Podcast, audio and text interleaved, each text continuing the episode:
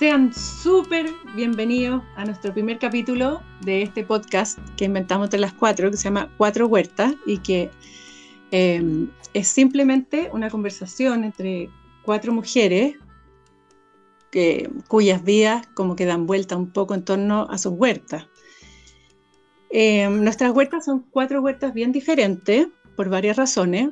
Una porque somos cuatro diferentes madres de huerta y como buenas hijas de madre o de, de madres huerteras, como que reflejan nuestras diferentes miradas, las preferencias, em, los, estilos que tenemos, eh, las diferentes escuelas que hemos tenido como a lo largo de la vida, de dónde hemos aprendido. También em, son diferentes porque estamos en distintos climas. Las cuatro em, cultivamos huertas acá en Chile en la zona central y central norte de Chile, pero eh, bueno, la Kate, eh, si la conocen, que es Kate La Farmer, ella vive en el valle del río Elqui, en el norte de Chile, al principio del desierto de Atacama, un clima súper árido. La coca vive en la sexta región de Chile, eh, es la que tiene el clima menos árido de las que estamos acá. Y la Winnie y yo vivimos muy cerca, son, somos semi vecinas, así todos nuestros climas son diferentes, hiela diferente, tenemos diferentes suelos las cuatro, eh, diferentes plagas, diferentes enfermedades, diferentes desafíos. Y, esas diferencias son las que eh, encontramos que enriquecen esta conversación. Y a pesar de tener esas diferencias, también tenemos, yo creo, muy importantemente un guion común, muy evidente, que es como el respeto por la naturaleza, el apego a la ética y a las buenas prácticas en la producción de alimentos, porque hay maneras de hacer las cosas bien y hay maneras de hacer las cosas mal, y si uno las puede hacer bien, ¿para qué las va a hacer mal? Entonces hay harto énfasis, yo creo, en las cuatro, en hacerlo bien, preservar la diversidad, em, cultivar los alimentos éticamente, libres de químicos, manteniendo suelos fértiles, manteniendo el agua limpia, evitando erosión, evaporación, bueno, cosas que probablemente vamos a tocar en, este, en estos capítulos de podcast. Em, y en el fondo lo que, lo que queremos hacer es compartirles nuestro amor por cultivar la tierra, contarles las cosas que hemos aprendido, las cosas que no hemos aprendido, las que tenemos por aprender, que son montones, y motivarlos y invitarlos a hacerse parte de esta causa, que es cuidar este planeta desde este oficio tan lindo que es cultivar alimentos, bueno, y desde todos los ángulos posibles, no solamente de este oficio, pero eh, nuestro aporte puede ser a través de este oficio. Em, eso diría yo. ¿Alguna de ustedes le gustaría añadir algo más a esta pequeña introducción para seguir con nuestro tema de hoy? Saludar nomás. Hola. hola, hola a todos que están escuchando y, hola al, al, Pauli por este, este fantástica introducción. Creo uh, comparto algo similar en que, en que cuando yo empecé a aprender de, la naturaleza, era muy frustrante que, que aprendía de personas que no tenían la misma clima que yo o la misma situación que yo. Entonces, nuestra propuesta a este podcast es uh, entregar diferentes visiones y diferentes experiencias para que se dan cuenta que tienen que aprender de, de su localidad, de su área, de su forma, porque es muy distinto uno con el otro. Exacto. Y es básico para aprender a cultivar la tierra, conocer el lugar. La tierra, el clima, la lluvia, los pájaros, las plagas, eh, los insectos, es demasiado importancia, o sea, demasiado importante fijarse en lo local. Y, agregar que no es de un día para otro. Uh, También. que, que, en el fondo cuando nosotros nos proponemos empezar una huerta, vamos a empezar en un lugar y en ese lugar nos vamos a equivocar muchísimo antes de tener eh, como el primer triunfo, eh, pero eso eh, es, parte del, es parte del aprendizaje finalmente, que en realidad es parte de conocer el lugar también, eh, es hacerse parte del lugar. Y, eso no pasa de un día para otro y, no hay ningún monto de plata en el mundo que pueda comprar eh, el taller que es cultivar tu propio espacio durante un tiempo. total y, absolutamente de acuerdo. Y, la, y la persistencia, pues, si es, no me resulta, lo vuelvo a intentar. No me resulta, lo vuelvo a intentar, porque es eso finalmente. Hay cosas que, y ahí te vas a dar cuenta, bueno, por ejemplo, yo, las coliflores no se me dan nomás. No puedo con las coliflores, no puedo. Pero hay cosas que sí se me dan muy bien, como los tomates, por ejemplo. claro. Estoy muy de acuerdo, es como aprender este ritmo que da la naturaleza. Si uno empieza a ver cuánto, estamos hablando de meses para que algo crezca en, en la mm. huerta, ¿no es cierto? Bueno, obviamente algunas cosas más, más rápido, pero cambiar este fume de ser y, por lo menos para mi generación donde hemos vivido tanto boom tecnológico, donde todo es rápido, rápido, rápido, rápido, hacer este switch de aprender un ritmo que es más orgánico um, es la nueva rebelión, siento yo. Es, es, algo mucho más natural para nosotros a pesar que hemos sido educados en, un, en, una forma distinta, ¿no? Sí, es poderosísimo, como entender que la, que, que la forma tiene que ser lenta y que es así y no hay otra. Y la paciencia. Sí, la paciencia, tal cual. O sea, sin Pero paciencia... tan relajante volverse a este ritmo. Uno empieza a observar cosas que de otra manera se habría saltado completamente. Total y absolutamente. Y, y bueno, para, para introducir este, este primer capítulo y, este primer tema, que es los almácigos, ¿no? Nosotros empezamos a ver eh, velocidades y movimientos muy rápidos, de cierta manera. En, en, en cuando nosotros sembramos, uh, esta explosión de las semillas saliendo de la tierra es un primer impulso para, para que nosotros podamos ver que algo está cambiando frente de nuestros ojos. Sí, y la, maravilla, por ejemplo, de germinar una semilla en el día que corresponde en el calendario. Yo no siempre lo hago, pero de repente tú germinas una semilla en día de fruto y tú veis que a los tres días la semilla ya tiene colita. En cambio, lo así en un día que no corresponde y puede estar dos semanas mirando la semilla. No sé si a usted les ha pasado. Yo encuentro que es tremenda la diferencia.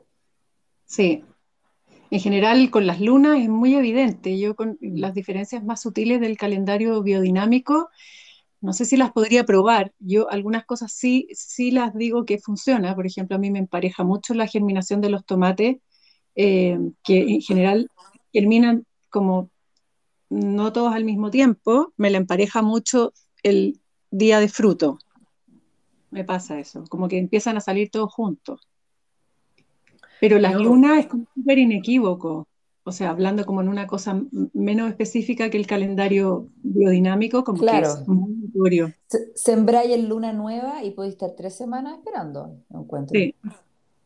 Yo admiro a ustedes que pueden hacer eso. Eh, a mí de verdad, hasta el día de hoy me cuesta. A lo mejor en algunos años más eh, voy a tener la conciencia y el espacio de hacerlo, pero hasta el momento las semillas yo lo, yo lo, lo, germino en el momento que yo tengo el espacio de hacerlo y, me recuerdo de hacerlo.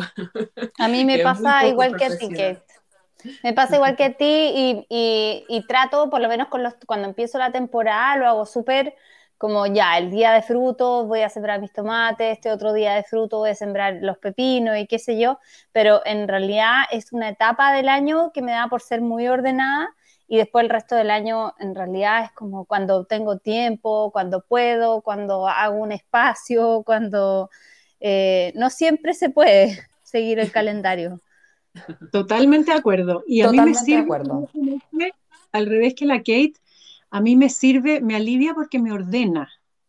Entonces sé que no tengo que hacer todo al tiro y no me baja esa ansiedad porque sé que, bueno, voy a poner los tomates tal día y después voy a poner la zanahoria tal otro día. Entonces como que me, me ayuda a organizarme mentalmente y a no como eh, que me baje la ansiedad. Qué, qué, fascinante que nuestra forma de vivir o nuestra forma de ser es tan evidente frente a cada actividad que nosotros hacemos en la huerta porque... Eh, eh, para mí como es, es, más un, un, encarcelamiento o para mí mi vida es tan, um, digamos, uh, ¿cómo es la palabra? Impredecible de tantas maneras, que a pesar que a lo mejor me propongo o el calendario biodinámico propone un día, a lo mejor estoy en la punta de la, del cero ese día o, a lo mejor estoy haciendo otras cosas, ¿no? Ah, y, y ese, ese, ese, ese cambio entre, entre mentalmente queriendo sembrar ese día y no pudiendo hacerlo, me siento como un fracaso, ¿no es cierto? Me siento que oh, no, no logré, tengo que esperar como dos semanas más. Claro, es como ponerse una, tarea que uno no va a hacer. Claro, creo que puede ser una cárcel y creo que es bueno salirse de todas las cárceles. Entonces está bien como guía, pero por supuesto que si a uno se le ocurre sembrar o tiene que sembrar o quiere sembrar cualquier otro día. Sembrar eh, nomás. La raja. Entonces, y, y, y, ustedes, bueno, obviamente la Winnie, eh, tú, tú, has enseñado a muchísimas personas acerca de germinación uh, en papel, ¿no? En, en el platito. en el platito, ¿no es cierto? Sí. Um, ¿Ustedes tres utilizan ese método? Yo solo para lo de verano. O sea, de hecho, en, en el, en, como que muchas veces me mandan imágenes como de los repollos, la coliflor, como en el platito. Y es bacán porque en realidad el platito es un súper buen método para, para, ver cómo funciona eh, la germinación, para ver cómo mm. germina una semilla. Y eso es lindo cuando alguien, eh, por ejemplo, está empezando en la huerta, es muy bonito que pueda verlo. Eh, pero en el, así como en el huerto día a día, yo lo dejo solo para la semilla, que cuando tengo poquita semilla, eh, cuando es semilla como muy especial, muy específica, por ejemplo, un tomate muy raro que solo tengo cinco semillas eh, y quiero controlar el proceso por completo. Pero con semilla de brócoli, semilla de, de, coliflor, que en realidad son como en general semillas de las que tengo mucho más, no, no lo hago. Simplemente pongo la semilla en, en la macetita y la germino. Claro, sí. Yo creo que ese tocaste un buen punto ahí, donde donde eh, uno puede ver esa transformación, porque para mí las semillas, cuando yo empecé este camino, ¿no? Las semillas eran como que no, no, sentía tanto magia, era como un, un objeto nomás, como que eh, es como un objeto. Y empezando a ver ese, ese, ese semilla volverse a la vida con, con nada, ¿no? Con agua. Como que de verdad viendo esa transformación, me hacía sentir viva en mi cuerpo. Y enamorarte, enamorarte del proceso. O sea, tú veías una, una, semilla de coliflor, por ejemplo, que estamos hablando, que es un puntito enano y que quizás no te produce nada, pero si lo veis germinar, para, estoy pensando en la gente que, que está absolutamente desconectada de este mundo que nosotros tenemos. Pero yo no, yo tampoco, yo no germino las cosas de invierno, solamente berenjenas, tomates y ají. Y también si hay alguna semilla así, igual que la Winnie. Tengo cinco semillas, por ejemplo, la, me regalaron unas semillas de un cosmos naranjo y no han querido salir solas. Las voy a germinar. ¿Y ahí usáis platito, Coca? O, no, yo, yo, las germino, por ejemplo, con los tomates, como, como son tantas variedades, eh, hago, lo hago con, es como, el, es como el método de la Winnie, pero lo hago con toalla nova. Doble toalla nova y entonces pongo una cantidad de semillas, otra hoja y todo metido adentro de una bolsa Ziploc. Mira, yo, yo he tratado, ah, en mi clima he tratado de hacer este método, pero para mí es muy difícil mantener la humedad y si paso la humedad empiezan a salir hongos. Entonces eh, me he rendido un poco a, adelantar un poco la, germinación de las semillas y yo los meto en tierra nomás. ¿Y, tampoco las remojas? ¿No los remojas tampoco? Nada, no, no hago nada, no lo remojo y lo meto en tierra nomás. Soy más, más, más al, al, lote o al salvaje o, o, también es un sistema que a mí me facilita. Nosotros acá en, en nuestra fundación tenemos un gran espacio donde tenemos que cuidar muchos árboles frutales y, y, y otras partes de, de, más bosques nativos. Entonces, no, no me da el cuerpo de, de organizarme en, en, en, esa manera. Pero ah, yo veo que las consecuencias, sí, hay consecuencias que, que se demoran más en, en, germinar las semillas. Pero yo los acepto porque mi forma de vida no, no me da. Yo creo que es muy bueno el punto que tocaste, que uno tiene que adaptar su cultivo al tiempo que tiene, al clima que tiene, a lo que le sale fácil y más relajado. Entonces, lo bacán es de todos los sistemas que tenemos nosotras, todos funcionan. y, y, eso es lo que es, como bacán que aprenda la gente, porque muchas veces la gente está muy asustada que no le va a resultar que si se hace exactamente así o exactamente así, que si son cuatro semillas o cinco. Y en verdad la naturaleza está hecha para germinar. Uno tiene que poner un pujoncito nomás. Entonces, no hay una manera, hay mil maneras. ¿Y, o sea, yo, uh, sorry. Yo finalmente siempre le digo a todo el mundo que la naturaleza quiere sobrevivir, o sea, que en el fondo necesita tan poquito de nosotros tampoco lo que se necesita que en realidad cuando uno se enfrenta al huerto con miedo, como que eh, en realidad está como más entorpeciendo el, proceso que, que, ayudándolo, el ser tan meticuloso y el como, como tener tantas reglas finalmente. Eh, eh, a veces entorpece el proceso de la naturaleza que es tan libre y tan salvaje como que a veces, no sé, una semilla vuela con el viento y cae en un lugar con un poquito de humedad y ahí sucede la magia. Entonces, como que no sé si les ha pasado, pero como que uno trata con tanto cariño sus almácigos y en realidad las plantas que son más espontáneos salen mejor que lo que uno ha, cuidado en los almácigos, ¿no? Mil veces mejor. Los hay guardar semilla de voluntario. Exactamente. Oye, ¿y, ustedes cuáles serían um, sus tips ¿no? o, o recomendaciones en relación al al, al hacer almácigos. No pueden ser de los sustratos, puede ser de los cuidados. ¿Cuál sería como tu clave más importante cuando están haciendo almácigos? El sustrato para mí. ¿El sustrato para ti? Sí, para mí es muy clave el sustrato. Como que cuando uno hace almácigos con un sustrato malo, en realidad la semilla puede germinar y puede empezar a crecer, pero. y, ah, no digo Claro, y no digo sustrato malo como en el caso, como de que, oh, que tiene que tener perlita y la fibra de coco, no, no me refiero a eso, sino que eh, me refiero a que, por ejemplo, si es compost, que esté bien terminado, que, mm. eh, que, no, esté, que, no esté tan amneado como para que se compacte tanto, o sea, finalmente es darle a la, a la planta el medio, no solo para que germine esa semilla, sino que además para que se pueda desarrollar durante la cantidad de tiempo que nosotros queremos mantener ese almácigo en formato almácigo.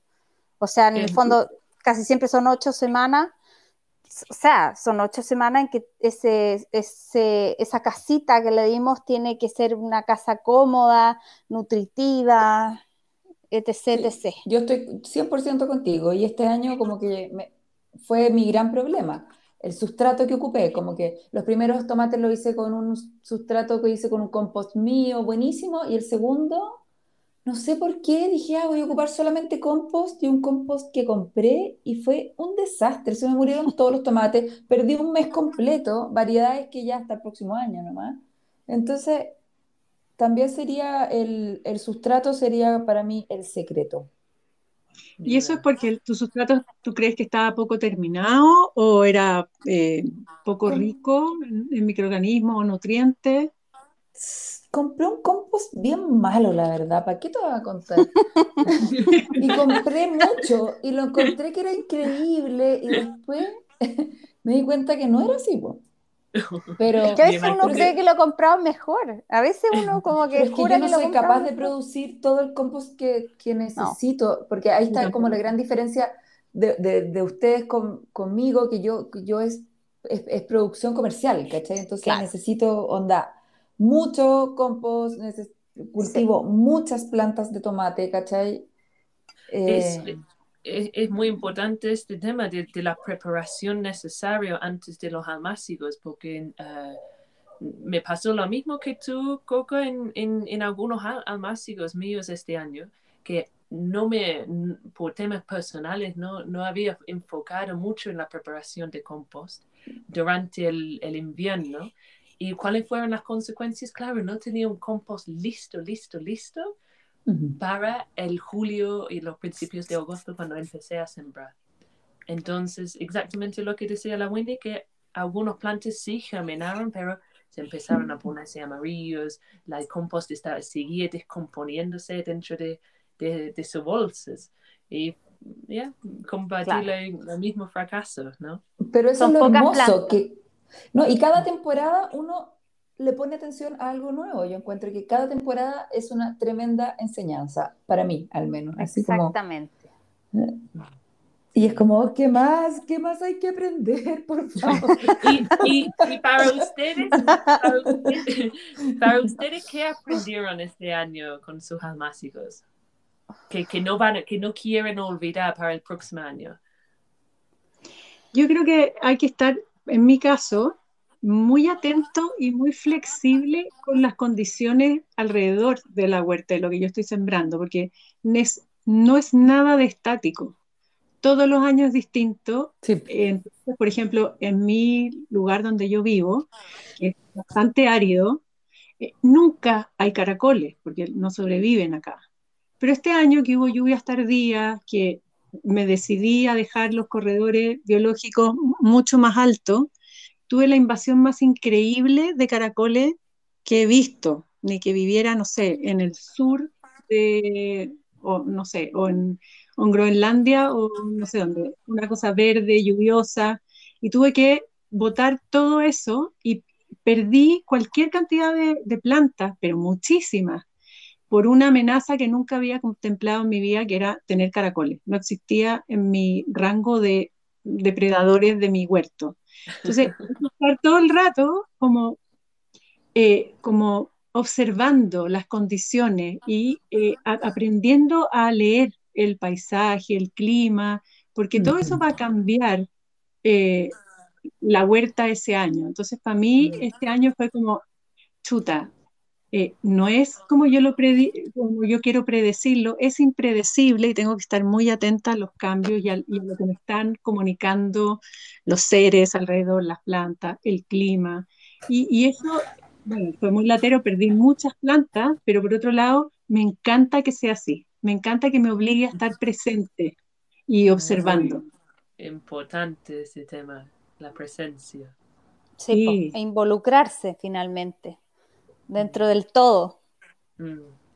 Claro, y, los, tiempos, los tiempos, ¿no? Este año en Mostazal tuvimos menos 5 grados, entonces yo decidí atrasar todo, que ahora estoy como nerviosa y quiero ver luego los tomates grandes, pero el año pasado cuando los planté, uno, se me helaron, un, una hilera entera se me, se me o sea, se tiene que haber helado unas 70 plantas, y eh, tenía unas plantas gigantes, gigantes, entonces nada, cada año lo mismo, es distinto y hay que estar muy atento a, a, cómo, a, cómo, a cómo se dan las cosas y cómo tú vayas vaya a solucionarlos. Bueno, no sé. ¿Cómo responder en vez de reaccionar? Como dice mi profesora de mindfulness, responder es estar presente y tomar la decisión adecuada eh, en calma, o sea, según realmente... En vez de reaccionar algo que ya pasó. Claro, y reaccionar es como lo que haces inconscientemente, como rápido, eh, porque así lo has hecho toda la vida. Claro. Como que, podría ser, por ejemplo, ah, en mi caso, ah, arrancar algo que se ve muy feo, en vez de a lo mejor dame el espacio, asumir la, mi ansiedad, que oh, a lo mejor estoy fracasando o voy a perder tiempo en, en cuidar este almácigo. Y en vez de, y si asumo estos y siento estas sensaciones, eh, a lo mejor tengo una capacidad de hacer que ese almácigo se vuelva a la vida y vuelve a dar frutos. Yo lo sacaría. Yo también sigo, sigo con eso. bien, una planta, sí, pero una planta enferma, sabemos que no, no, no, y después va, va a tener otras enfermedades, te va a dar mal fruto, la semilla, no, no es la pena, yo, encuentro. Yo lo, tomo más como una tarea espiritual, porque yo he hecho esto como, como toda mi vida y, puede ser muy bruto para, para, mí misma, ¿no? Sí, el cuidado del bichito. las diferencias, como entre, entre, entre la que quiere como darse la oportunidad espiritual de mejorar y, y qué sé yo, y, y, mm. como el otro apronte que es como onda, ok, o te, o te arreglas ahora o te saco. O, o, chao. Y, creo que sí y no o. Como que son las dos cosas y todas. Es como yo soy compasiva y cuido la hormiguita que hizo no sé qué y de repente mato todos los caracoles y de repente eh, saco la planta y de repente la cuido como si fuera un hijo y, son aspectos de uno que, y, aspectos de la naturaleza, porque la naturaleza es muy compasiva y es muy cruel también. Y eh, es bacán ver eso en uno mismo, en la huerta. Sí, entender que somos muchas, somos, somos muchas cosas, no somos una mm. sola. Y eso es lindo también. Sí, bello. Yo creo lo que, lo que dijiste ahí acerca de la naturaleza siendo cruel yo, para una anécdota, yo creo que para más o menos cinco años, acá, más o menos cuatro o cinco años, em, no podría germinar bien los almácigos y tenía que pedir a un, a un vecino acá en Paiwano, oiga, me regalas algunos, algunos, más, algunos almácigos de tomates, porque para mí era imposible encontrar la manera de hacerlo germinar en este clima tan, tan seco, tan seco. Y, y, para mí sí, la naturaleza es cruel en, en esa manera porque te obliga a buscar soluciones, buscar la manera. Ahora yo, yo, yo siembro en, en, en formas distintas que ustedes. Yo, yo hago un almácigo grande y bueno, igual que la, la coca me parece como... Lo hacemos igual, sí. Claro, como, como de, de a varios. Comunitario. Yo le digo en patota. claro, en bolsas comunitarias yo lo hago. ¿Tú lo hacías macetero?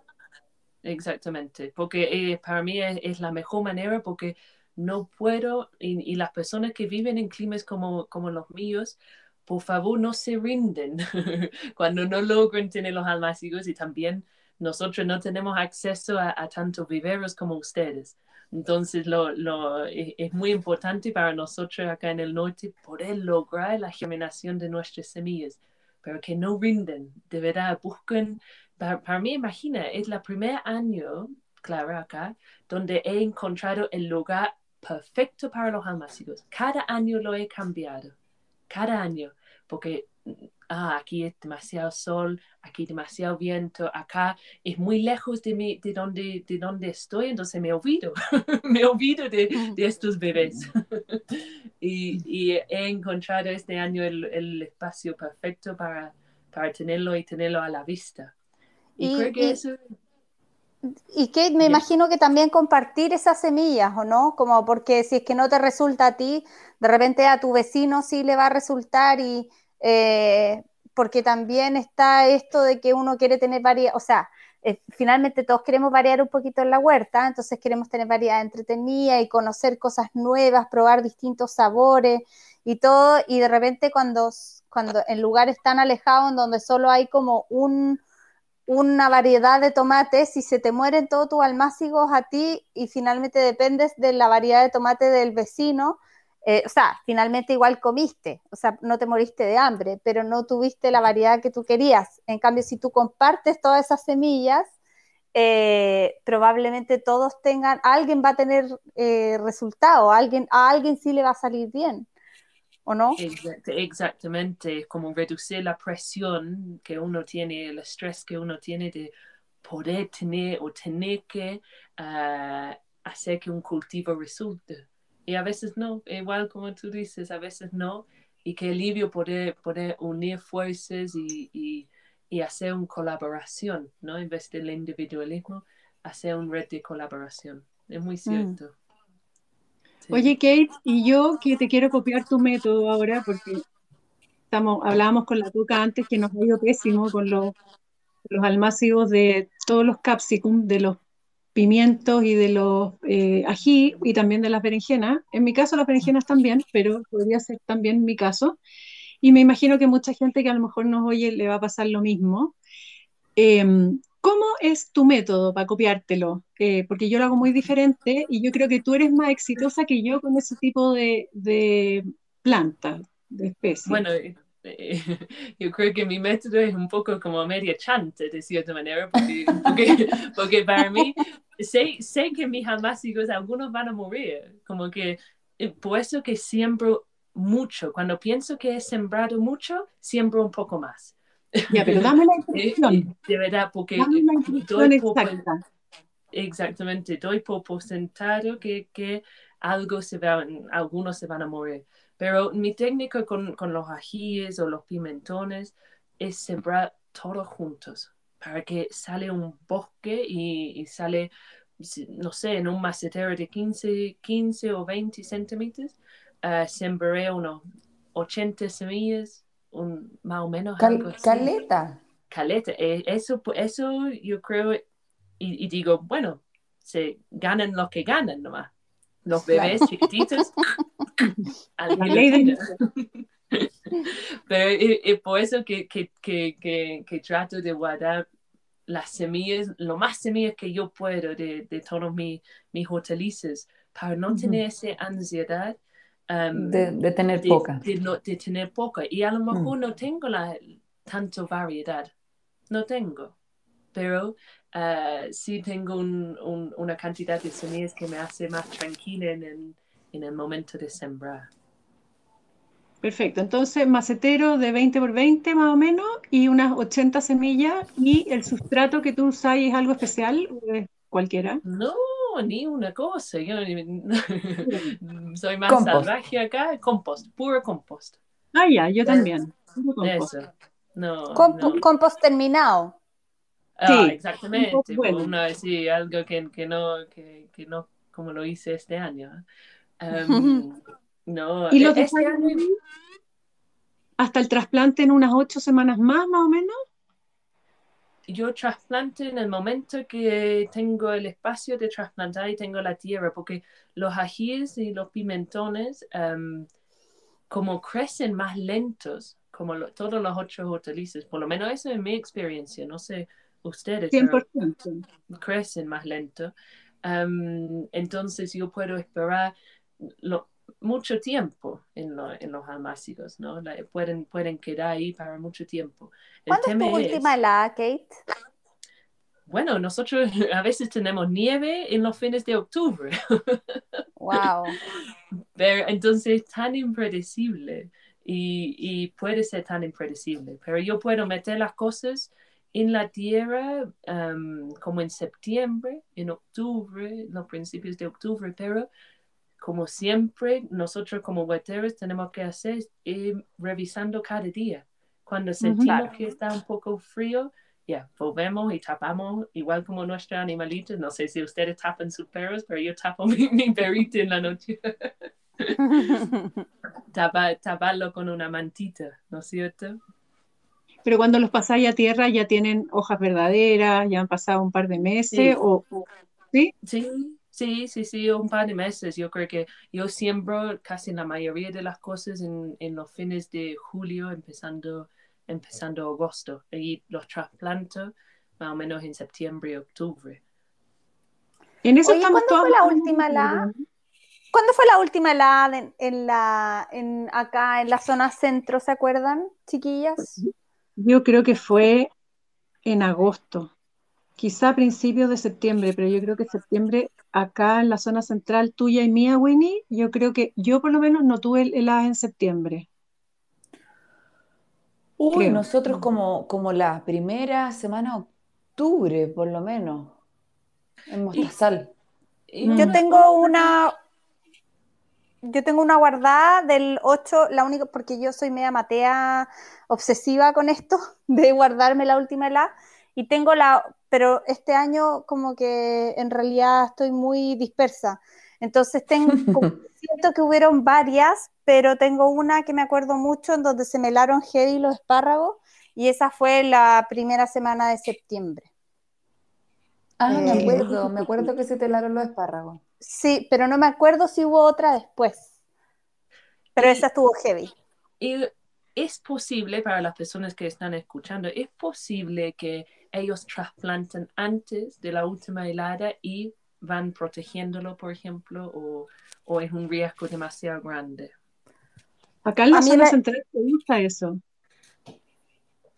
a, mí el año pasado se me murieron hartos tomates por eso, pero fue por mm. un problema técnico, que en el fondo yo cubrí con malla antihelada, pero la malla antihelada estaba tocando el tomate. Y eso es mm. súper importante, que en realidad si no ponen la malla antihelada no es solo ponerla, sino que hay que ponerla bien. Claro, pero acá en, en las parcelas que hay por acá, todavía se usa eso, que ponen tomate y les ponen malla antihelada, los ponen temprano acá las heladas son pocas, o sea, duran muy poco rato. Hiela, hiela puede llegar a veces bien bajo, menos 3, menos 4, pero dura un ratito. Entonces es diferente el clima. Yo creo que eso en el sur no es sostenible. y a mí me pasa también que dentro de la huerta tengo camas en distintas posiciones y hay una parte que se hiela y otra parte que no se hiela me pasa lo mismo, Coca, me mm. pasa lo mismo. Entonces uno va cachando dónde uno puede, puede Claro, y, y, a mí lo que me decían es que las heladas entran por corrientes, ¿cachai? Entonces, por eso que hay sectores que se me hielan y sectores que no. Entonces yo sé que las primeras, que esas camas que se hielan, tengo que poner más tarde todo. Mira. Mira, es como fascinante que es, es, el deber del agricultor, del, el deber del, del huertero de ir observando para que sea más eficiente para uno, ¿no? Ir observando qué es lo que tu huerta te está diciendo. Porque me imagino cada uno de, de ustedes y cada persona que está escuchando um, cuida sus almácigos como bebés, ¿no? So, cuiden lo mismo. Tener un, un bebé, a, a, lo mejor no habla en la misma manera, pero sí habla. Y si nosotros podemos ir observando eso, nos podemos ir mejorando nuestra forma de cultivar. O sea, y yo les hablo. Me llegaron unos almácigos de regalo de la, de la manena de Primavera Vivero. Y yo así, hola, ¿cómo están? Bienvenidos. Ahora los voy a presentar. pero, me pasa, me, me pasa algo similar cuando, cuando estoy muy estresada o estoy como muy ansiosa. voy y a veces divido los almácigos y es como cuidar bebés porque para que yo me tranquilizo tengo que tocarlos con tanto cariño y tanto uh, delicadeza porque si no pierdo meses de trabajo, meses. Claro. Entonces e, es una un, un técnica de meditación o de, de, de tranquilizar a uno. Bueno, hay una cosa muy bonita que cuando los almácigos están, cuando los hacemos en lugares tan controlados, por ejemplo, como un invernadero, eh, o algún lugar muy controlado en donde no hay corrientes de viento, eh, es súper eh, heavy que uno tiene que tocarlos, uno tiene que hacerles cariño y, pasar su mano por sobre los almácigos para que los almácigos como que de cierta manera ejerciten ese tallito que tienen, que es tan delgadito, porque eso los hace más fuertes, porque la naturaleza, el viento hace que eh, los almácigos vayan fortaleciéndose, o, las brisas, o qué sé yo. Y entonces en un ambiente tan controlado como un invernadero realmente funciona y funciona muy, muy bien, eh, estar eh, haciéndoles cariño. Y en el caso de los tomates, a mí me produce una calma y una esperanza tan grande como acariciar a mis pequeños tomatitos porque el, el olor que sale es el olor que yo quiero para mi Sí, es, el olor del verano, es el olor que yo quiero, entonces como que lo mantengo como una meta, como en, en mi cabeza y a ellos les sirve porque estamos, eh, o sea, porque están fortaleciéndose, están ejercitándose y en el fondo estamos en contacto. Eh, creo que hay una parte muy linda ahí. Qué amorosa. Qué, qué Hermoso. Oye, les cuento que estamos como en el tiempo que nos fijamos más o menos, así que como si alguien quiere añadir alguna cosa más para terminar. Contémosle a la eh, gente que podríamos hablar todo el día, pero que vamos a dejar de hablar para poder seguir hablando en otro episodio.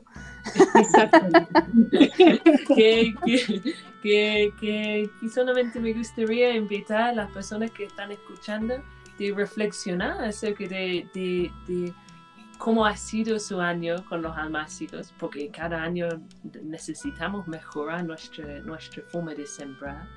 Y, y, qué es lo que más le motiva, porque para mí es un momento muy especial, muy, muy, muy especial, por lo menos los almácigos de verano. Para mí es como, uh, Navidad, para mí es Navidad. Totalmente, totalmente. Es pura felicidad. Sí, entonces, bueno, lo vamos a dejar hasta acá, vamos a guardar material para el próximo podcast y muchas gracias por escucharnos. Espero que se entretengan tanto como nos entretenemos nosotros hablando de plantas y tomate. Y eso, besos para todos y muchas gracias. Muchas gracias, Gracias, nos vemos.